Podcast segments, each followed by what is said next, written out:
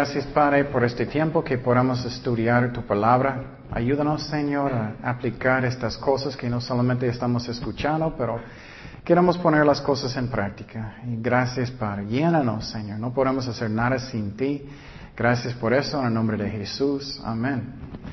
Ok, Romanos capítulo 8.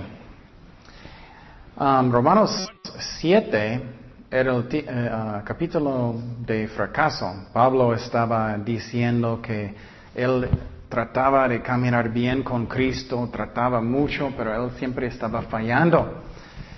Y nosotros a veces sentimos lo mismo. Y en este capítulo es el capítulo de, de victoria. Mucho mejor, ¿no? Y entonces, y otra vez un resumen de, todo el libro de uh, Romanos, capítulos 1 al 6 habla del Evangelio. Y 7 al 8 habla con mi uh, camino con Cristo. 9 al 11 habla de los judíos y su salvación. Y 12 al 16 habla de mi servicio uh, con Cristo. Y otra vez, somos salvados por fe, caminamos por fe y finalmente servimos por fe. Siempre por fe. ¿eh? Entonces ya empezamos con versículo 1, Romanos 1, 8, 1. Ahora pues, ninguna condenación hay para los que están en Cristo Jesús, los que no andan conforme a la carne, sino conforme al Espíritu. Entonces, eso es el favorito versículo de muchas personas, ¿no? No hay condenación. Y muchas razones es la razón que el diablo le gusta mucho de condenarnos, ¿no? A otras personas mucho. Mira lo que hiciste, no puedo creerlo. Y entonces es un versículo que es muy hermoso. Y dice para un cristiano que quiero decir verdadero, no hay condenación. Y para un cristiano verdadero somos perdonados. Y un cristiano verdadero no camina según los deseos malos de la carne. Entonces, si es alguien que no es cristiano verdadero o falso, sí hay condenación. Para un cristiano nunca. Y tenemos que entender eso. Dios nunca, nunca va a juzgarme por mis pecados. Nunca. Si eres un cristiano verdadero, gracias a Dios. Nunca. ¿Qué es la razón? Dios juzgó quién en la cruz? Cristo. Él murió por mis pecados en la cruz. ¿Y por qué hay razón de juzgarme? No hay. Si soy un cristiano. Pero para personas que viven según la carne, que son cristianos falsos o no, no cristianos nada, um, ellos sí tienen condenación. Y puedes ver esas personas y si ellos viven según la carne, si ellos no, si ellos les gustan cosas malas, si ellos les gustan fiestas o malos programas en el tele o malas cosas, ellos les gustan las fiestas y eso. Si personas andan según la carne, no son cristianos. Y entonces, y también puedes ver personas dicen, sí, sí, soy un cristiano, pero ¿te gusta leer la Biblia? No. ¿Te gusta orar? No. ¿Te gusta servir a Dios? no. Prefiero otras cosas. estás engañado.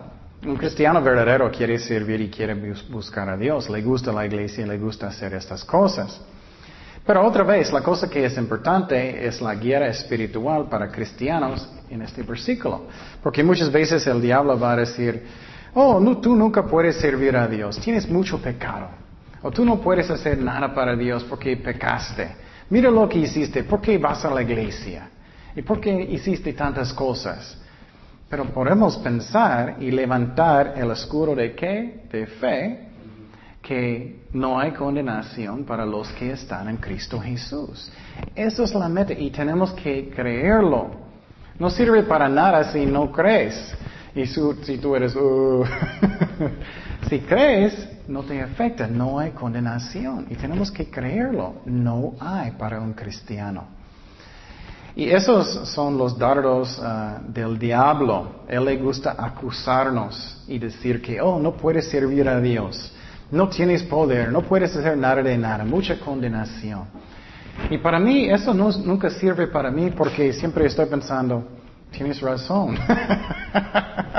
Soy un pecador y no tengo fuerza, nada. Eso nunca, tentación nunca sirve para mí porque yo sé que, que, que, soy un pecador.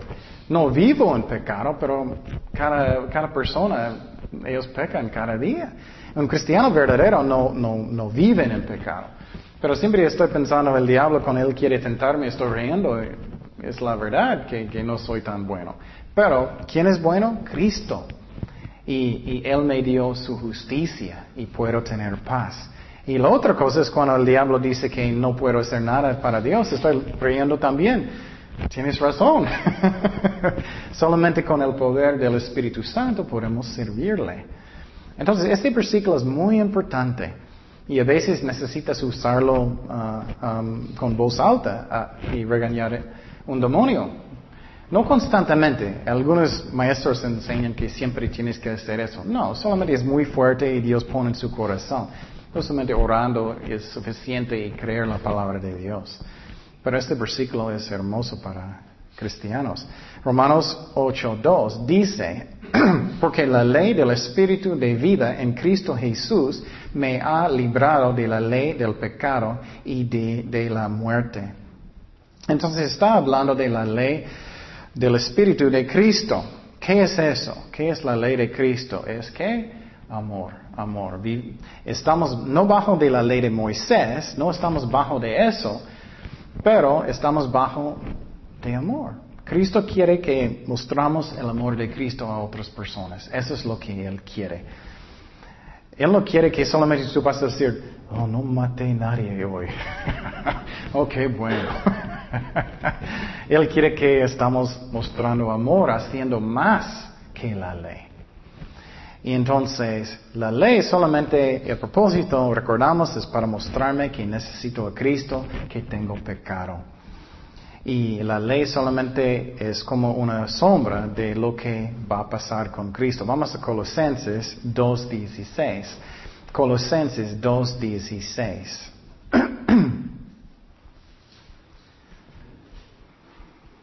Dice, por tanto, nadie os juzgue en comida o en bebida o en cuanto a días de fiesta, la luna nueva o días de reposo.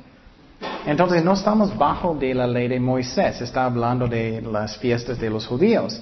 Todo lo cual es sombra de lo que ha de venir, pero el cuerpo es de quién? De Cristo. Entonces estamos bajo de amor. Y quiero que estamos pensando en eso, es que lo que Dios quiere es amor, no solamente que, oh, no, no, no maté a nadie hoy, o no, no, no, um, no forniqué hoy. eso es bueno, pero Él quiere más. Él quiere que estamos orando por mi vecino, por su matrimonio. Él quiere que estamos mostrando el amor de Dios. Vamos a Gálatas 5, 14. Gálatas 5, 14.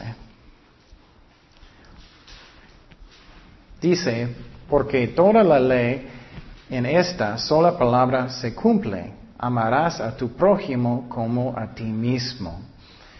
Es triste hoy en día que muchos creen que psicología puede sanar cosas. No es cierto, solamente Cristo puede. Um, entonces, ¿quién inventó psicología? Un incrédulo, ¿no? Que no creyó en Dios. Y los apóstoles no tenían. Uh, Jesús no tenía psicología. Y no creo que ellos estaban diciendo, ah, qué lástima, no puedo ayudarte. Tengo que esperar hasta que Freud va a venir. no. El problema es pecado. Necesitamos mostrar amor y Dios puede fluir a través de nosotros. Esa es la razón por cada problema. Seguimos en Romanos 8.3. Romanos 8.3.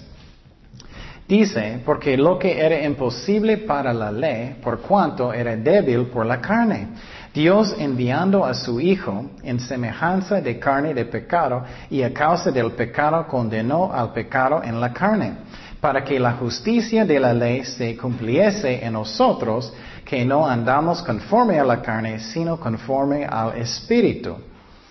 Entonces, otra vez, la ley no podía hacerme justo. No, no podía, porque somos débiles. Cada uno de nosotros tenemos pecado. ¿Quién solamente era perfecto? Jesucristo. Y entonces Él vino, Él vivía conforme a la ley, una vida perfecta, y Él murió en la cruz como un sacrificio perfecto. Vamos a Mateo 5, 17. Mateo 5, 17.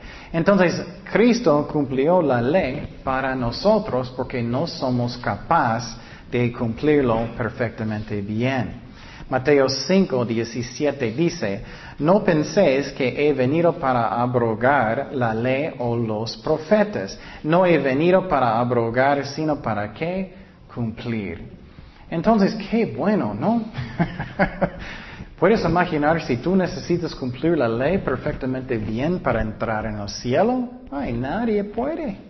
Gracias a Dios que Cristo vino, Él, ah, vivía una vida perfecta y Él murió por nosotros. Él hizo lo que no podemos hacer en la cruz y en su vida. Qué hermoso es eso. Él miró, ay, tú no puedes. Él estaba diciendo, oh Jaime, eres un grande pecador, no puedes. Voy a hacerlo por ti, pero para mí para todos también, gracias a Dios. Pero ahora mismo Cristo vive adentro de nosotros para que podamos caminar con Cristo. Seguimos en, en 8.5. Porque los que son de la carne piensan en las cosas de la carne, pero los que son del Espíritu en las cosas del Espíritu. Porque en ocuparse de la carne es muerte, pero el ocuparse del Espíritu es vida y paz. Y por cuanto los uh, designios de la carne son enemistad contra Dios, porque no se sujetan a la ley de Dios, ni tampoco pueden. Y los que viven según la carne no pueden agradar a Dios. Entonces, las personas que viven por su carne, los deseos de su cuerpo solamente, ¿qué son los deseos de la carne? Comida, ay, quiero mi taco ahora. Una casa, sexo, ropa, riquezas, placer. Personas que solamente viven por la carne, ellos no son cristianos, ellos no pueden agradar a Dios. Pero lo mismo con cristianos. Algunos cristianos andan en la carne mucho, es triste. No constantemente, porque no puede ser un cristiano si es constantemente. Um, pero muchos cristianos, es que, quiero decir directamente, necesitamos negar a nosotros mismos. E, es la clave. Muchas veces, tengo mis derechos. Necesitamos negar a nosotros mismos. Mi carne quiere ser primero. Y la mente carnal, tenemos que no pensar en esa manera, pensar en cosas espirituales, en la palabra de Dios, buscando a Dios, orando, haciendo eso. Y, y dice aquí, esa es la senda que llega a qué? Vida y paz. ¿Cuál es mejor? No, yo quiero amargura, yo quiero enojado, yo quiero eso, eso es mucho mejor, ¿no? Quieres paz en su corazón, quieres vida. Entonces la mente carnal es según la carne. Y eso, con eso, éramos enemigos con Dios, porque Dios es santo, es como éramos enemigos con Dios antes de aceptar a Cristo. Y la carne no puede agradar a Dios. Eso es la razón si haces un ministerio, no podemos hacer nada sin Cristo. El Espíritu Santo tiene que hacerlo a través de nosotros. Eso también es la razón. Nadie puede entrar en el cielo por buenas obras. Piénsalo. Personas piensan, no, voy a hacer buenas obras según la carne. Dios no va a aceptar eso. Dios va a decir, ay, no. Tiene que ser santo como Cristo. Esa es la razón, necesitábamos Él. Seguimos en Romanos 8, 9. Mas vosotros no vivís según la carne, sino según el Espíritu si es que el Espíritu de Dios mora en vosotros. Si alguno no tiene el Espíritu de Cristo, no es de Él. Eso es muy interesante. Es que un cristiano verdadero tiene el Espíritu Santo, vive adentro de nosotros. Es Dios vive dentro de nosotros. Es increíble de pensar. Esa es la razón que Cristo dijo que necesitamos nacer de nuevo. Antes de aceptar a Cristo, Él no vivió dentro de nosotros. Solamente andamos en la carne. Vamos a Juan 3.3. Juan 3.3. Dice, respondió Jesús y le dijo, de cierto, de cierto te digo, que el que no naciere de nuevo no puede ver el reino de Dios. Entonces un cristiano verdadero tiene el Espíritu Santo que vive adentro de ellos. Versículo 10, Romanos 8.10. Pero si Cristo está en vosotros, el cuerpo en verdad está muerto a causa del pecado, mas el Espíritu vive a causa de la justicia. Y si el Espíritu de aquel que levantó de los muertos a Jesús mora en vosotros, el que levantó de los muertos a Cristo Jesús vivificará también vuestros cuerpos mortales por el Espíritu que mora en vosotros.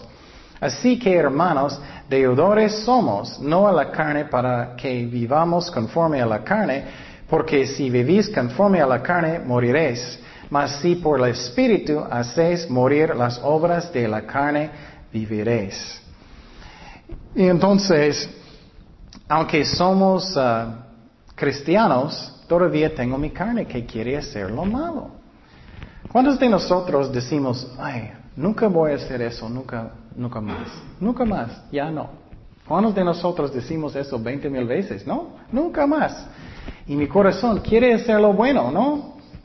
Mi espíritu quiere hacer lo bueno, pero ¿qué todavía tengo? Mi carne. Y batallamos. Solamente, y la razón que siempre pasa otra vez es porque mi carne no va a cambiar hasta que voy a estar con Cristo. Esa es la razón, necesito ser fuerte en Dios, en su poder, para caminar bien con Dios. Pero dice aquí que el Espíritu Santo que levantó a Cristo de los muertos vive dentro de mí. Él puede darme la fuerza para caminar bien con Dios. Esa es la razón cuando personas están diciendo, oh, leí la Biblia la semana pasada, estoy bien. oh, fui a la iglesia una vez hace dos semanas, estoy bien. Oh, ok. ¿Vas a hacer lo mismo con comida? Creo que vas a perder solo una comida y vas a enojar, ¿no? Y somos débiles, necesitamos estar fuertes en Dios para caminar bien con Dios y, en la palabra que en, el Espíritu Santo. Y, pero no necesitamos ser esclavos de la carne y ya no más. Y tenemos que creer eso. A veces el diablo habla en la mente, oh, nunca vas a tener victoria, nunca vas a tener. Y a veces creemos, oh, si es cierto, es como soy. No, necesitamos creer la Biblia, soy una nueva, ¿qué? Criatura en Cristo. Él puede darme la fuerza, Él puede cambiarme. Posible tienes mucho tiempo con un problema. Créeme, Dios puede darte la victoria. Cree la Biblia mejor. Soy una nueva criatura. Pero quiero decir, primeramente necesitamos creer, pero número dos, necesitamos que resistir, resistir. Muchas personas dicen, ay, no puedo tener victoria sobre alcohol. Y estás saliendo con malos amigos que están tomando. No, no debemos jugar con pecado, necesitamos resistir pecado. Vamos a Santiago 4.7. También el diablo siempre quiere tentarnos de pecar. Santiago 4.7 dice, someteos pues a Dios y que resistir al diablo y huirá de vosotros. Entonces necesito hacer mi parte. Toda la vida es, estás sembrando cosas, estás sembrando cosas buenas o cosas malas. Eso siempre vamos a tener una cosecha que es buena o no. Si estoy sembrando cosas buenas, voy a tener una cosecha buena y si no, no. Vamos a Gálatas 6, 7. Gálatas 6, 7. Y otra vez, como dije el domingo, muchas veces personas dicen, ah, eso no aplica a mí. No aplica a mí. Sí aplica a Sergio, sí, pero a mí no. no aplica a todos. Lo que vas a sembrar, vas a cosechar. Gálatas 6, 7. Dice, no os engañéis. Dios no puede ser burlado, pues todo lo que el hombre sembraré, esto también segará. Ah, porque el que siembra para su carne, de la carne segará corrupción, mas el que siembra para el espíritu, del espíritu segará vida eterna. Y por ejemplo, muchos hombres hoy en día están adictos de pornografía. Es triste, pero está pasando más y más, especialmente en, en el Internet. Muchos pastores, muchas personas. Y entonces es muy triste y siempre empieza con cosas que piensas que no afectan. No debemos Nada de nada, de nada, de nada. Quiero decir eso, sembrar a la carne, nada. oh, solamente son bikinis, o solamente estoy admirando la creación, creación de Dios, o solamente estoy mirando a esa mujer poquito. Eso te afecta. Estás sembrando la carne, vas a tener más problemas de resistir tentaciones si haces eso. Es como es. Piénsalo, es lógico. Es más fácil de decir en, drogas, ¿no? Si vas a tomar poquito cocaína, uy, ¿qué va a pasar? Más difícil, más difícil, más difícil. Es lo mismo, codiciando cosas, puede ser dinero, puede ser mujeres, puede ser... Eso es sembrando a la carne. No lo haces nada, nada. Romanos 8:14 dice, porque todos los que son guiados por el Espíritu de Dios, estos son hijos de Dios. Entonces, si tu vida está guiado por Dios, eres un cristiano verdadero. Lo mismo, es que personas que dicen que soy un mecánico, ok, soy un mecánico, pero nunca estás arreglando carros. nunca estás eh, eh, haciendo nada para eso. Oh, soy un cristiano, pero no quiero leer la Biblia, no quiero obedecer a Dios, no quiero servirle, pero soy un cristiano. Sí, estoy en el edificio, ¿no? no. Si somos guiados por el Espíritu Santo, somos cristianos. Y podemos engañar a nosotros mismos. Yo era así. Por años yo creía en Cristo, pero cada semana yo estaba pecando. Fiestas, tomando y todo. Um, vamos a, a Mateo 7, 21. Este versículo es uno de los más fuertes a mí en la Biblia. Mateo 7, 21.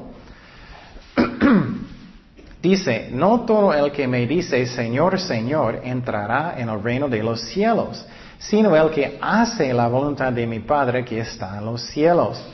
Muchos me dirán en aquel día, Señor, Señor, no profetizamos en tu nombre, y en tu nombre echamos fuera demonios, y en tu nombre hicimos muchos milagros. Canté en la iglesia, enseñé a los niños, limpié la iglesia, lo que sea. Pero posible no conoces a Dios. Podemos ser engañados. No somos salvados por obras. Hacemos obras porque amamos a Cristo.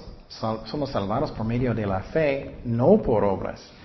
Pero un cristiano verdadero quiere arrepentir, quiere servir a Dios. ¿Y qué Jesús va a decir? Y entonces les declararé Nunca os conocí. Apartaos de mí, hacedores de qué maldad. Wow. y entonces, hay muchos van a estar enfrente de Cristo en los últimos días, van a decir, Señor, Señor, yo, yo estaba en la iglesia, yo estaba haciendo eso, yo estaba haciendo eso. Pero no, yo nunca conocí, no conocí ellos, nunca. Qué fuerte es eso, ¿no? Pero si aceptaste a Cristo, Él está en su corazón y arrepentiste de sus pecados y crees en Cristo verdaderamente, arrepentiste de su mejor, Él es su Señor de su vida, quieres vivir para Él y, crees que somos salvados por fe, no por obras, eres un cristiano. Tienes que creer eso también si lo hiciste. Romanos 8:15, Romanos 8:15 dice, pues no habéis recibido el espíritu de esclavitud para estar otra vez en temor, sino que habéis recibido el espíritu de, adopción por el cual clamamos Abba Padre. Ese versículo me gusta, porque a veces personas tienen temor de, sus papás. O si le tenía un papá que no era tan bueno y tienes mucho temor de su papá. No necesitamos tener este tipo de temor de Dios. Claro, respeto, claro. Pero no como, ah, eso no. Y podemos clamar y decir, Abba, Padre. Podemos decir, Él es mi papá en el cielo. Él me ama, Él me quiere. Yo puedo entrar en su presencia cuando quiero porque a través de la sangre de Jesucristo. Es muy importante que entendamos que nuestro Padre en el cielo no es como mi Padre en la tierra. Posible tú tenías uno bueno o malo. Y si era un bueno, no es nada de comparación como su Padre en el cielo. Él es perfecto, hermoso. Y puedes clamar, Abba Padre. Nunca voy a olvidar que cuando fui a Israel para uh, una vacación hace mucho, que yo salí de un, uh, camión, escuché un niño diciendo, Abba, Abba, Abba, Abba. Es hebreo para Padre. Era hermoso. Yo estaba pensando, Ay, qué bonito. Es que yo puedo decir eso con mi papá en el cielo. Seguimos en Romanos 8, 16. El Espíritu mismo da testimonio a nuestro espíritu de que somos hijos de Dios. Eso es muy interesante. Si eres un cristiano verdadero, el Espíritu Santo vive dentro de nosotros y está diciéndonos, eres un cristiano, hablando con mi espíritu. Qué interesante, ¿no? Y si eres un falso, está diciendo, eres falso, eres falso. Dios es fiel, pero qué interesante que el Espíritu Santo va a decirnos. Romanos 8, 17. Y si hijos, también heredores, ah, perdón, también herederos, herederos de Dios y coherederos con Cristo. Si es que parecemos juntamente con Él, para que juntamente con Él seamos glorificados. Pues tengo por cierto que las aflicciones del tiempo presente no son comparables con la gloria venidera que en nosotros ha de manifestarse. Me gusta eso mucho. Somos herederos de quién? Con Cristo. Wow. A veces sentimos, soy muy pobre. no tengo tanto dinero, no tengo nada. porque las personas tienen sus casas grandes y todo y no tengo casi nada? Ay, si eres un cristiano verdadero, estás en la familia de quién? De Dios. Y vamos a estar con Cristo y ay, tenemos riquezas en el cielo que no puedes contar, gracias a Dios. Pero también dice, a veces vamos a sufrir en esos tiempos. Es normal para un cristiano sufrir a veces. Algunos maestros van a decir que nunca, nunca debes sufrir. Eso no es cierto. Pero Dios nunca va a permitir nada que no es lo mejor para nosotros. Pero es normal para un cristiano sufrir a veces, es normal. ¿Cuántos de nosotros somos mejores que, que, que Pablo? No, que Cristo, no. Cualquier persona, mira las personas en la Biblia, muchos sufrieron, es normal. Y cuando estoy escuchando esas iglesias que están enseñando que todos deben ser ricos y sanos y todo lo bien, estoy pensando, ¿cuál Biblia estás leyendo? Es otro, no eso no está en la Biblia. Y a veces sufrimos, pero Él está diciendo, en comparación del cielo, no es nada. Si tengo problemas, Dios quiere ayudarme, Él quiere bendecirme, pero comparándolo con el cielo, nada, nada de nada, gracias a Dios. Y a veces sentimos, ay, ¿por qué estoy sufriendo? Eso es muy raro. Es chistoso, Pedro va a hablar de eso. Vamos a primero de Pedro 4.12. Primero de Pedro 4:12. Dice, amados, no os sorprendáis del fuego de prueba que os ha sobrevenido, como si alguna cosa extraña os aconteciese, sino gozaos por cuanto sois participantes de los padecimientos de Cristo para que también en la relación de su gloria os gocéis en gran alegría.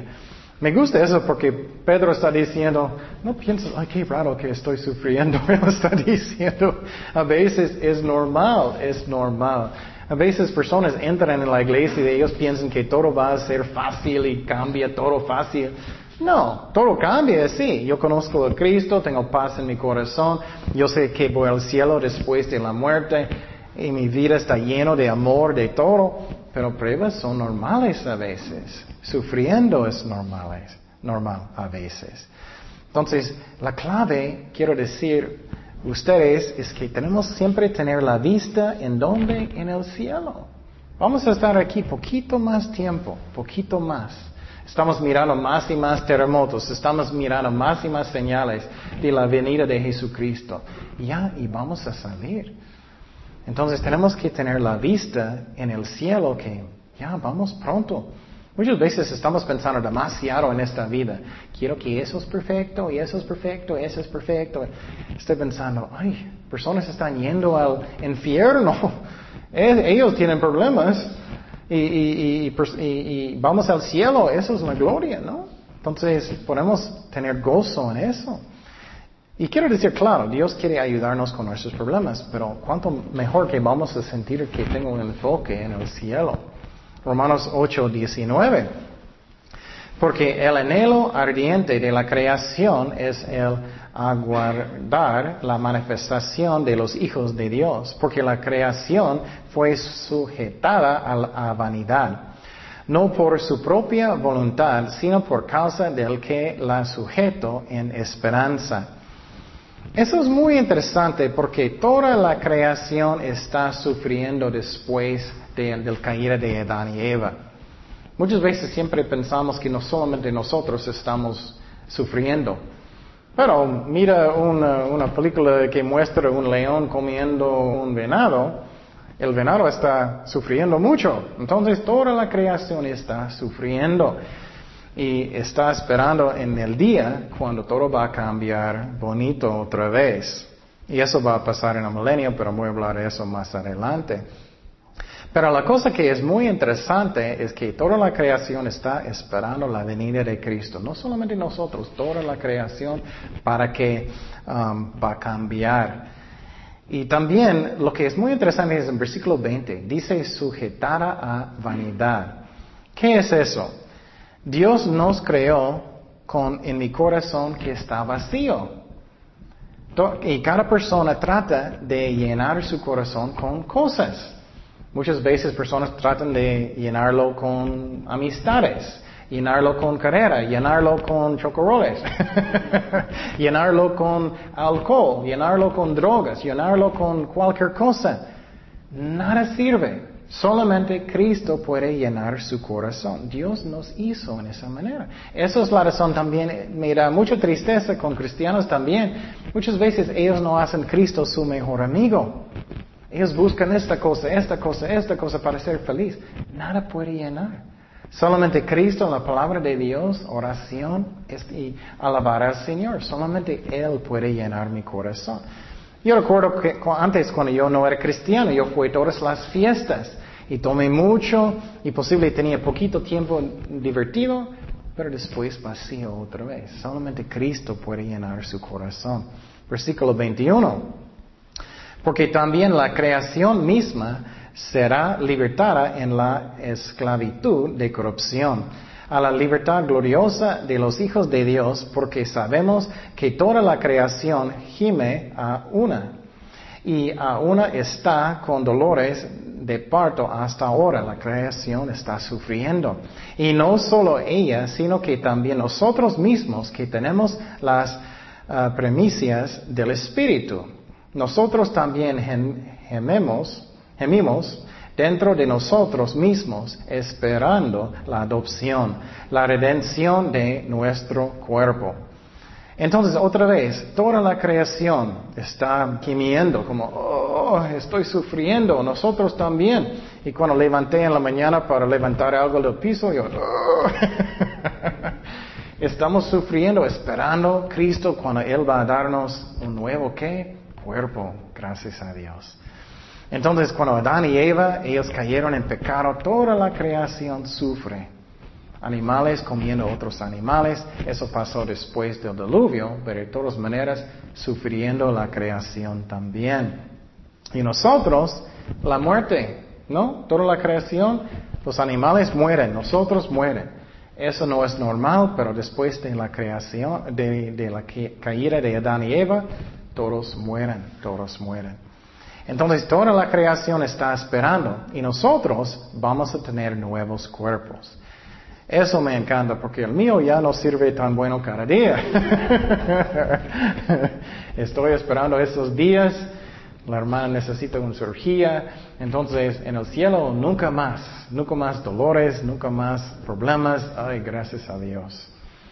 Vamos a 2 de Corintios 5, 1. Dice, porque sabemos que si nuestra morada terrestre, este tabernáculo, mi cuerpo, se deshiciere, también de Dios un edificio, una casa no hecha de manos, eterna en los cielos. Y por esto también gemimos, deseando ser uh, revestidos de aquella nuestra habitación celestial. Entonces Dios va a darnos un nuevo cuerpo. Gracias a Dios, ¿no? Ya no más dolores, ya no más de eso. Y la otra cosa que va a pasar en el milenio solamente, el milenio es cuántos años? Mil años. En este tiempo vamos a reinar con Cristo. Eso es después cuando de Dios juzgar el mundo, vamos a tener un milenio de mil años y vamos a reinar con Cristo.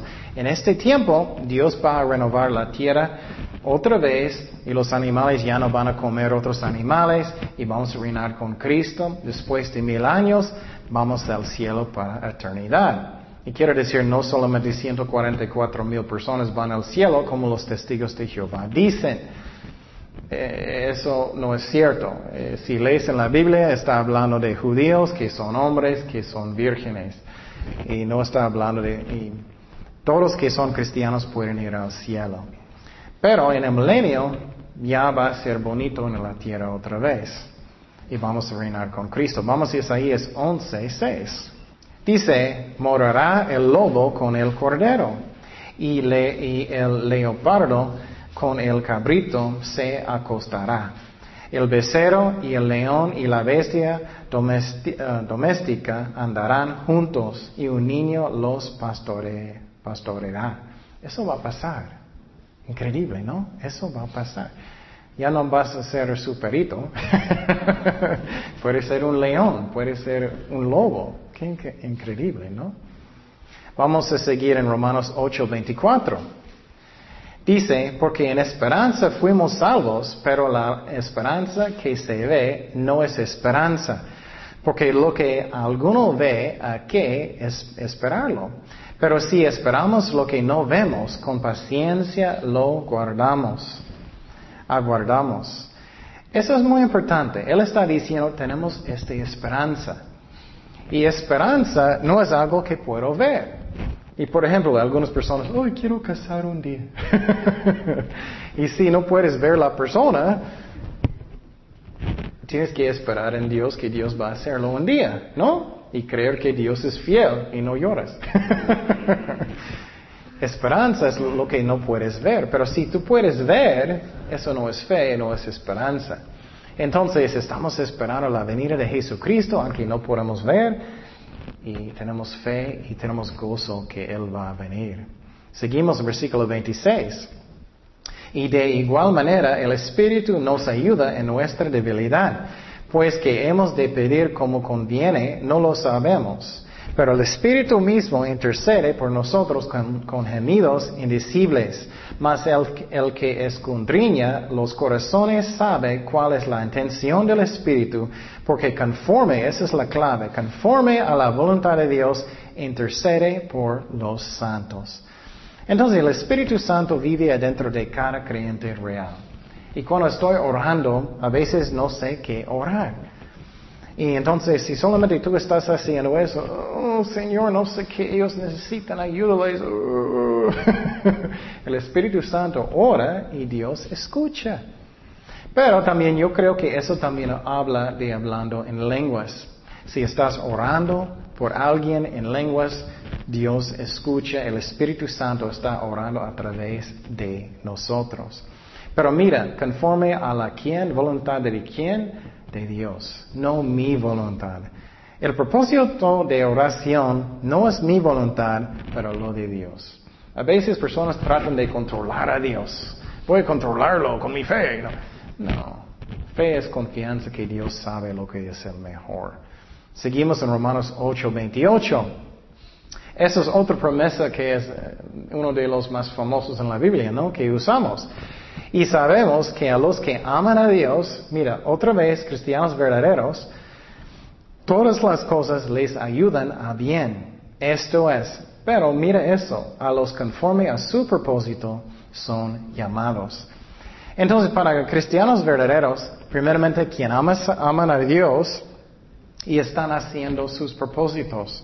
Eso es muy importante, porque a veces personas usan este versículo y ellos no, no están arrepintiendo. Oh, todo va a cambiar bien. Y estoy tomando y no quiero arrepentir, no estoy buscando a Dios. No, eso aplica a cristianos que también quieren arrepentir y buscar a Dios. Dios va a cambiar todo para lo bueno. Pero obviamente si eres rebelde y no quieres arrepentir, no aplica. Y, y un cristiano finalmente que arrepienten, claro, Dios puede cambiarlo a lo bueno. Eso me encanta este versículo porque a veces sentimos, ay, me equivoqué, ¿no? ¿Cuántos de nosotros? Ay, Señor, hice algo que yo no quería. Ay, Señor, hice, hice eso y eso no era bien. O no hice este ministerio tan bueno esta vez. O no hice esas cosas tan bueno. Si estamos buscando a Dios con todo el corazón, Él va a cambiar todas las cosas para lo bueno. Tenemos que confiar en eso. Es una promesa hermoso. Seguimos en 29. Esa es una doctrina de la salvación. Tienes que pensar un poquito en esa parte. Porque a los que antes conoció, también los predestinó para que fuesen hechos conformes a la imagen de su Hijo. Quiero decir primeramente que algunos maestros enseñan, los calvinistas, que son a mí extremos, ellos enseñan que solamente Dios escogió algunas personas para ser salvado. Pero no, Cristo murió por todo el mundo. Eso no es cierto. Cristo murió por todos. Él quiere salvar a todos. Dice, antes que conoció. Entonces, por ejemplo, él miró, ok, antes de la fundación del mundo, Jaime quiere arrepentir. Entonces, porque él sabía eso, él decidió, Dios está cambiándolo poco a poco más como Cristo. Pero quiero decir que la Biblia también enseña que nunca vamos a buscar a Dios si Él no nos toca. Necesitamos el Espíritu Santo para que podamos responder. Entonces dice, predestinó para que fuesen hechos conformes a la imagen de su Hijo, para que Él sea el primogénito entre muchos hermanos. Y a los que predestinó, a los también llamó. A los que llamó, a estos también justificó. A los que justificó, a todos también, a estos también glorificó. Entonces, por ejemplo, voy a usar Jaime. Con él, Dios miró, ok, Jaime quiere, voy a tocarlo y, yo sé que él va a responder y él va a querer buscarme. Entonces voy a cambiarlo poco a poco a la imagen de Cristo y finalmente en el cielo vamos a estar como, como Cristo. Pero Cristo sabía todas las cosas antes que la fundación del mundo. Entonces cuando vamos al cielo, no es como Cristo va a decir, oh, qué bueno que llegaste, no sabía. vamos a Hechos 15, 18. Dice el Señor que hace conocer todo esto desde tiempos antiguos o eternidad. Y la otra cosa que quiero decir, las personas que dicen que Cristo solamente escoge y nadie puede escoger a Dios, y solamente Él escogió algunas personas para el infierno, algunos solamente para el cielo. No, eh, Dios, eh, podemos resistir el Espíritu Santo. Si puedo resistir el Espíritu Santo, puedo aceptar el Espíritu Santo.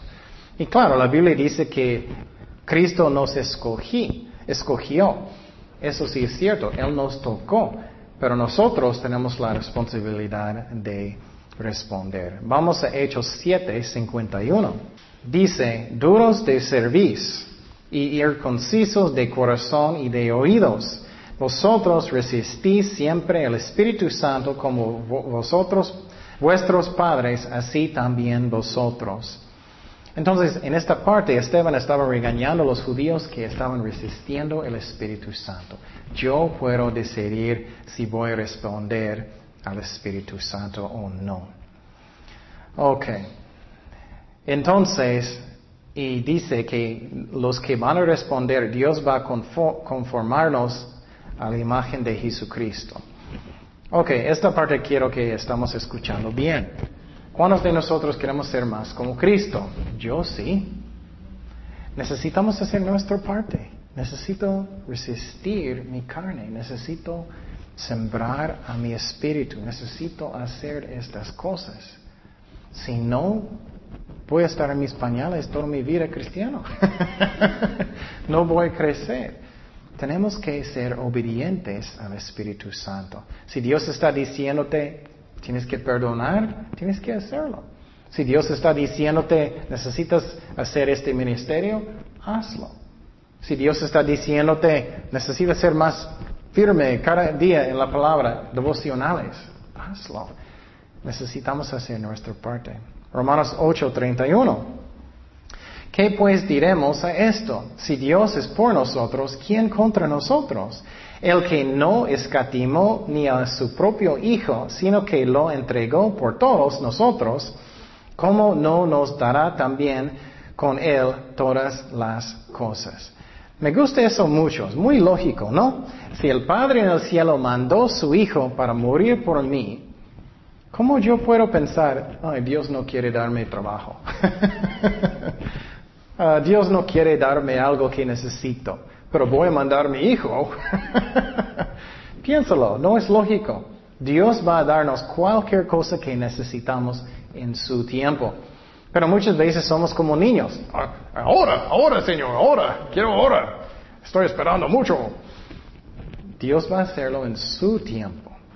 Entonces Él va a darnos todo lo que necesito. Y también nada puede estar en contra de mí. Si Cristo murió por mí y hizo todo por mí, me justificó y todo, ¿quién puede estar en contra de mí? Nada puede pasar conmigo que Dios no permite. Entonces, qué hermoso, soy un hijo de Dios. Dios va a darme todo lo que necesito. Dios va a cuidarme todo lo que necesito porque soy un hijo. Y es ridículo de pensar, oh, Dios mandó a su hijo, pero Él no va a cuidarme. No. Él me ama. Y hay razones para cualquier cosa. Dios sabe lo que Él hace. Piénsalo, si tú tienes un hijo, ¿vas a mandarlo para morir por otras personas? Wow, qué fuerte, ¿no? ¿Cuánto más yo puedo pensar que Dios no quiere cuidarme y darme cosas si Él mandó su propio hijo? 33. ¿Quién acusará a los escogidos de Dios? Dios el que justifica. ¿Quién es el que condenará? Cristo es el que murió, más aún el que también resucitó, el que además está, a la diestra de Dios, el que también intercede por nosotros. Entonces, Cristo es mi abogado. ¿Quién puede condenarnos? Nadie. El diablo trata, ¿no? Él habla la mente mucho, o otras personas dicen cosas, ¿no? Pero, no, Cristo es mi abogado. Cristo me perdonó, Él me justificó, Él me dio su justicia. Él está orando por mí a un lado del Padre en el cielo. ¿Cómo alguien puede condenarme si soy un cristiano? 35. ¿Quién nos separará ¿Quién nos separará del amor de Cristo? Tribulación, mira cada cosa que está aquí, quiero estamos fijando bien. Tribulación, angustia, persecución, hambre, desnudez, peligro, espada, como está escrito, por causa de ti somos muertos todo el tiempo. Somos contados como ovejas de matadero. Antes, en todas estas cosas somos más que vencedores por medio de aquel que nos amó. Ok, entonces tribulación, angustia, persecución, hambre, desnudez, peligro, espada. Nada puede separarme de Cristo. Algunas personas dicen, no, vas a perder su salvación si tienes muchas pruebas, vas a desmayar. Dice que nada puede separarnos. Nada. Si es un cristiano verdadero, nada puede separarnos. Y él va a decir más cosas. 38. Por lo cual estoy seguro de que ni la muerte, ni la vida, ni ángeles, ni principados, ni potestades, está hablando de demonios, de Satanás, ni lo presente, ni lo, ni lo porvenir, ni lo alto, ni lo profundo, ni ninguna otra cosa creada nos podrá separar del amor de Dios que es en Cristo Jesús nuestro. ¿Quién puede separarnos de Dios? Soy su hijo. Nada puede separarme. Ni una creación ni yo mismo soy un cristiano. Yo no puedo separarme de Cristo, porque Él vive dentro de mí. Él me da las fuerzas. Cuando personas dicen, estoy cuidando mi salvación porque estoy muy fuerte, estoy cuidándolo, ya, estoy pensando, si solamente depende de mí, voy a perderlo en cinco minutos, ¿no? O menos. Dios está cuidándome. Si soy un hijo de Dios, Él vive dentro de mí. Él me da la fuerza. Él me cuida. Nadie puede separarme de Dios. Pero si eres un cristiano falso, es otra cosa. Necesitas arrepentir y dar su vida a Dios. Y si eres un cristiano verdadero, no puedes quedar en pecado. No puedes, porque Dios vive en nosotros. Primero de Juan 3.9, para terminar. Primero de Juan 3.9. Dice, todo aquel que es nacido de Dios no practica el pecado, porque la simiente de Dios permanece en él y no puede pecar. Tenemos que entender eso. Un cristiano verdadero no puede seguir en pecado. Un falso puede. Uno que es verdadero, ¿qué va a pasar? Ay, me siento tanta convicción. Ay, no puedo hacer eso. Tengo que arrepentirme. Ay, no puedo porque Dios vive adentro de ti. Dice, porque es nacido de Dios, nacido de Dios. Nada puede separarme de Dios. Y para mí, yo creo que es imposible de perder su salvación si eres un cristiano verdadero. Yo sé que algunos maestros enseñan que sí. Pero sinceramente a mí, otra vez, si depende de mí, ¿cuánto voy a perderlo en cinco minutos? Cristo me cuida. Dios guarda mi salvación. El Espíritu Santo adentro de mí. No, yo no puedo seguir en pecado porque Él vive en mí y ni una cosa creada puede separarme del amor de Cristo. Oremos. Señor, gracias Padre ah, por tu palabra. Gracias que tenemos la salvación que es un don de Dios, es un regalo de Dios, que vives dentro de nosotros, Señor que nos cuida, que, Padre, tú mandaste su Hijo para morir por nosotros. ¿Cómo es posible que no podamos creer que vas a darnos todo lo que necesitamos, que vamos a cuidar, cuidar nuestra salvación, que vamos a guiarnos en cada paso, Señor? Ayúdanos a fijar en la cruz que, que tú vas a guiarnos en cualquier cosa que es necesaria, que nos ama. Y si alguien todavía no ha dado su vida completamente a Cristo, puedes hacerlo ahorita. Puedes orar conmigo, Señor, perdóname por mis pecados, lléname con tu Espíritu Santo. Gracias por la salvación que es por fe, no por obras. Te doy mi vida, lléname con tu Espíritu Santo. Gracias, Padre, por todo. En el nombre de Jesús. Amén.